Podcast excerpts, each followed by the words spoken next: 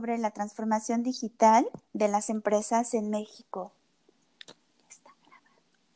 Entonces, primero la introducción. La transformación digital es un reto de gestión. La transformación digital es una estrategia como tal.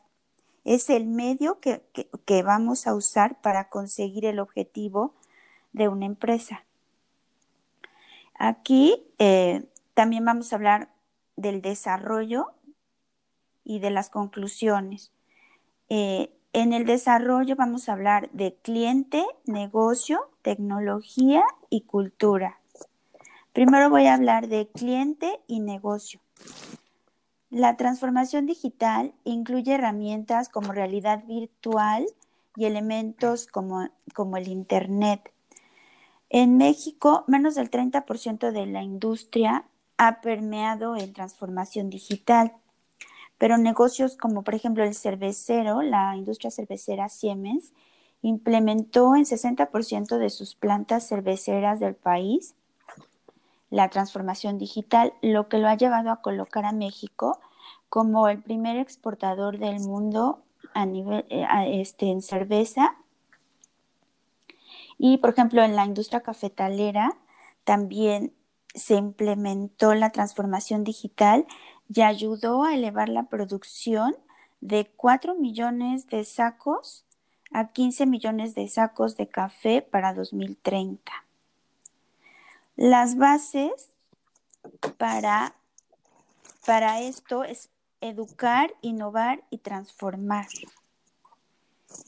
Eh, ahora con la pandemia, el 70% de las empresas han tenido que apresurar su transformación digital para ser competitivas y el usar la transformación digital les podrá hacer elevar eh, al país el Producto Interno Bruto con nuevas tecnologías, si es que se lleva a cabo. ¿Cómo ves, Hans? Muy bien, fíjate que, efectivamente esta parte de la transformación digital es todo un proceso que tienen que iniciar las empresas y que, como bien lo decías ahorita, se ha visto favorecido en mucho por el tema de la, de la pandemia, en el cual, pues la gran mayoría de los rubros empresariales tuvieron que estar trabajando de forma remota desde el domicilio de sus propios trabajadores. Eh, y esta situación hizo necesaria entrar en un proceso de digitalización. Si bien es cierto, uno de los, de los puntos o de los pilares de la digitalización siempre ha sido el aspecto tecnológico, puesto que el desarrollo tecnológico es el que va impulsando el cambio, el que va haciendo necesario este proceso de digitalización. Eh, cuando surgen nuevas tecnologías, se va llevando a las empresas a, hacer ajustes, a hacer cambios que permitan precisamente afrontar o aprovechar las ventajas de esos adelantos tecnológicos en sus propias actividades, en el día a día. Y mediante esto, esto se hace obviamente mediante el proceso de digitalización. Entonces, yo creo que, que ese proceso siempre ha estado impulsado por la tecnología y ahora se ha visto apresurado, como decíamos, por la cuestión de la pandemia.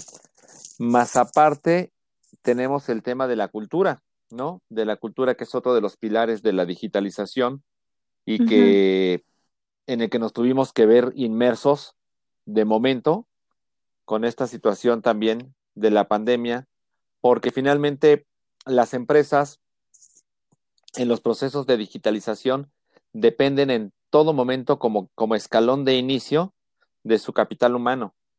Y entonces, sincronizar, alinear ese, ese valor humano, ese capital humano, con los fines de la digitalización y a dónde se quiere ir y qué es lo que se tiene que hacer y la información que se les tiene que dar para que tengamos todos el objetivo claro, pues no fue tan fácil, ¿no? Si estando todos reunidos en un espacio físico empresarial, me refiero, por ejemplo, a las instalaciones, las oficinas de una empresa, normalmente es complicado este proceso de la cultura, de hacer una cultura de digitalización. Creo que ahora fue más complicado, ¿no, Gabriela? Este, hacerlo vía remota. Sí, pero aquí me llama la atención esto que dicen que, bueno, a nivel mundial, no solo en México, podría elevar el Producto Interno Bruto de, de cada país. Así como vimos el ejemplo de la industria cervecera que implementó la transformación digital en 60% de sus plantas y obtuvo pues mayores beneficios eh, tanto para el servicio al cliente como en producción, elevó 60% su producción. Entonces, toda esta transformación digital va enfocada al cliente, ¿no? También. Es correcto. O sea, beneficia al negocio, a la empresa y al cliente y al país, ¿no? Por supuesto, por supuesto. Es, así es.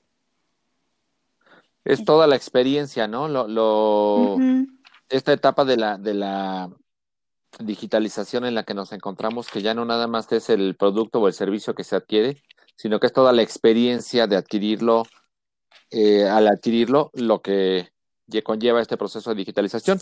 Y si estarás de acuerdo, eh, yo creo que podemos concluir, Gabriela, diciendo que estos procesos de digitalización son esenciales para que se pueda elevar la productividad de las empresas, para acercar servicios y productos para los clientes, eh, que se tiene que trabajar mucho, sí, todavía hay mucho camino por hacer, eh, pero bueno, nos va impulsando finalmente, como decíamos, los desarrollos tecnológicos van impulsando estos procesos de digitalización y pues hay que trabajar la parte cultural de las empresas y de los clientes también diría yo, si, si estás de acuerdo, en que se tiene que entrar a esta dinámica y ya lo vimos hoy día, creo que funcionó y está funcionando de maravilla y creo que va a haber un parteaguas, sería mi conclusión, en este proceso de digitalización antes de la pandemia y posterior a la pandemia. Sí, así es. como por ejemplo, yo he ido a, algún restaurante últimamente y si te piden el código QR ya no te entregan físicamente los menús, ¿no? Entonces eso es parte de lo que se llama cliente, porque también el cliente tiene que entrar a la transformación digital. Así es. Pues muy bien. Entonces ya ya llegamos a la conclusión y estamos hablando de la transformación digital de las empresas en México. Así es, Gabriela. Sí, muchísimas gracias por pues sí, gracias. compartir esta información conmigo y permitirme participar en tu, en tu información. Igualmente, Hans. Pues muchas gracias. Gracias, Gabriela. Hasta luego. Buenas Hasta luego. Bye. Buenas noches.